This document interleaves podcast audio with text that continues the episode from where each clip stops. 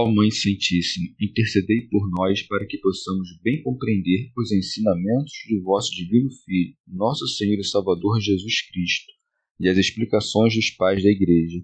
Ó Virgem Imaculada, ofereço-vos este trabalho e peço que abençoais aqueles que o ouvirem, e que seja para a maior honra e glória de Deus. Amém. Senhor Onipotente, purificai o meu coração e os meus lábios vós que purificastes os lábios do profeta Isaías com carvão em brasa, e dignai-vos, por tal modo, purificar-me com a vossa misericórdia, para que possa dignamente anunciar o vosso santo Evangelho. Por Jesus Cristo nosso Senhor.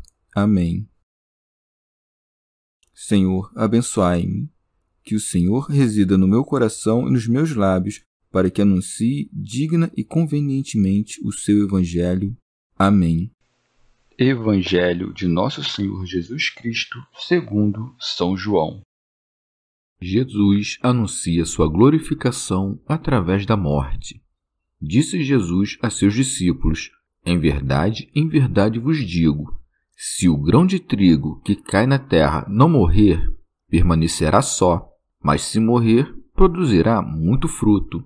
Quem ama a sua vida, perdê-la-á e quem aborrece a sua vida neste mundo, guardá-la-á para a vida eterna. Se alguém quer servir-me, siga-me.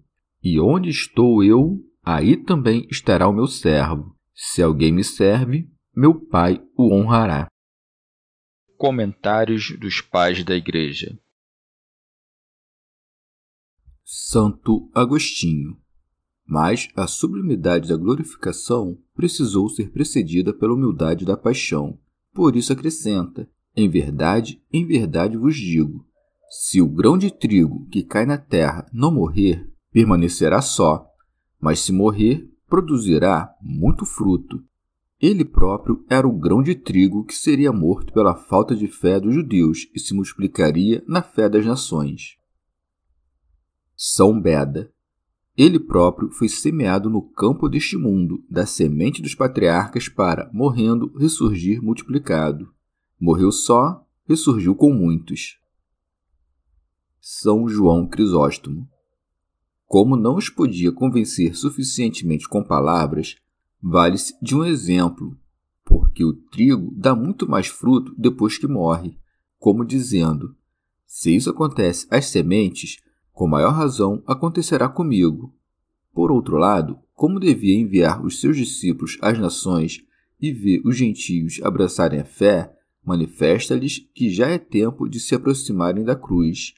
Não lhes enviou às nações sem que antes os judeus o ofendessem e crucificassem. Como previu que seus discípulos deveriam ficar tristes pelo que dizia sobre a sua morte, para maior abundância, diz-lhes: não somente deveis suportar com paciência a minha morte, mas vós mesmos deveis morrer, se quereis produzir algum fruto. Isso é o que dá a conhecer por aquelas palavras: Quem ama sua vida, perdê-la-á. Santo Agostinho. Pode-se entender esta passagem de dois modos. Quem ama, perderá, isto é, se amas, perecerás se desejas viver em Cristo, não temas morrer por Cristo. Mas também deste outro modo: quem ama sua vida, perdê-la-á. Não ames esta vida para não perder a eterna. Parece-me que este último é o sentido do Evangelho, pois o Senhor acrescenta: E quem aborrece a sua vida neste mundo, guardá-la-á para a vida eterna. Logo, no que foi dito antes, quem ama sua vida deve se subentender neste mundo. São João Crisóstomo. Ama sua vida neste mundo quem realiza os seus desejos desordenados, e aborrece-a quem resiste às suas más paixões. E o Senhor não disse quem resiste a ela, mas quem a aborrece. Assim como não podemos nem mesmo suportar a voz nem a presença daqueles que aborrecemos, do mesmo modo, devemos repelir com veemência nossa alma quando nos induz a fazer coisas contrárias a Deus e que lhe desagradam.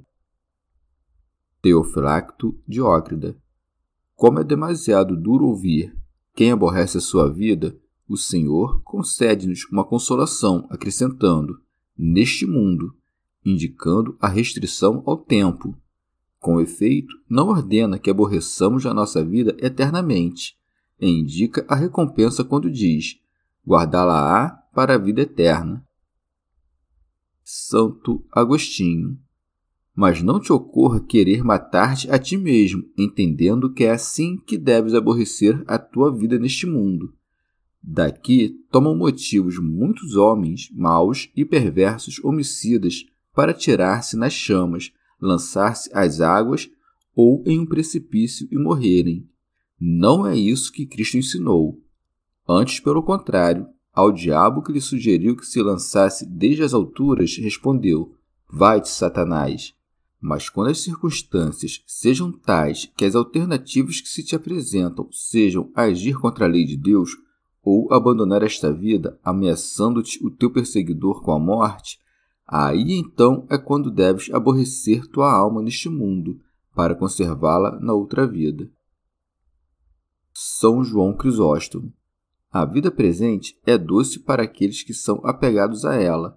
Quem, no entanto, elevar o seu olhar para o céu e vir que ali estão todos os bens, desprezará imediatamente a vida presente. Com efeito, quando o melhor se apresenta, o pior é desprezado. Querendo nos conduzir até isso, Cristo acrescenta: Se alguém quer servir-me, siga-me, isto é, imite-me Diz isso com relação à morte e à imitação pelas obras, pois aquele que serve deve necessariamente seguir aquele a quem serve. Santo Agostinho. Mas o que é servir a Cristo? As suas próprias palavras explicam-no quando diz: Se alguém quer servir-me, siga-me. Servem, pois, a Cristo os que não buscam as suas próprias coisas, mas as de Jesus Cristo, como dizendo: Este com efeito me segue, anda pelos meus caminhos, não pelos seus, fazendo não apenas o que diz respeito à misericórdia corporal, mas todas as boas obras por causa de Cristo, até fazer aquela grande obra de caridade, que é dar a vida pelos irmãos. Mas qual é o fruto e qual é a recompensa? Segue. E onde estou eu, aí também estará o meu servo ame-o por si mesmo, para que a paga dos serviços prestados a ele seja estar com ele. São João Crisóstomo. O Senhor mostra com isso que a ressurreição sucede à morte. Diz: Onde estou? Porque ele estava no céu antes da ressurreição. Portanto, para lá transmigraremos em espírito e mente. Prossegue: Se alguém me serve, meu Pai o honrará. Santo Agostinho. Essas palavras explicam o que foi dito antes. Estará ali também o que me serve. Com efeito, que honra maior pode receber o filho adotado que estar onde está o filho único? São João Crisóstomo. Não diz eu o honrarei, mas o Pai o honrará. Com efeito, eles não tinham ainda uma ideia adequada de quem ele era e faziam uma ideia maior do Pai. Chegamos ao fim de mais um dia de comentários da Catena Áurea. Muito obrigado por ficarem até aqui, que Nossa Senhora derrame suas graças sobre nós e até amanhã.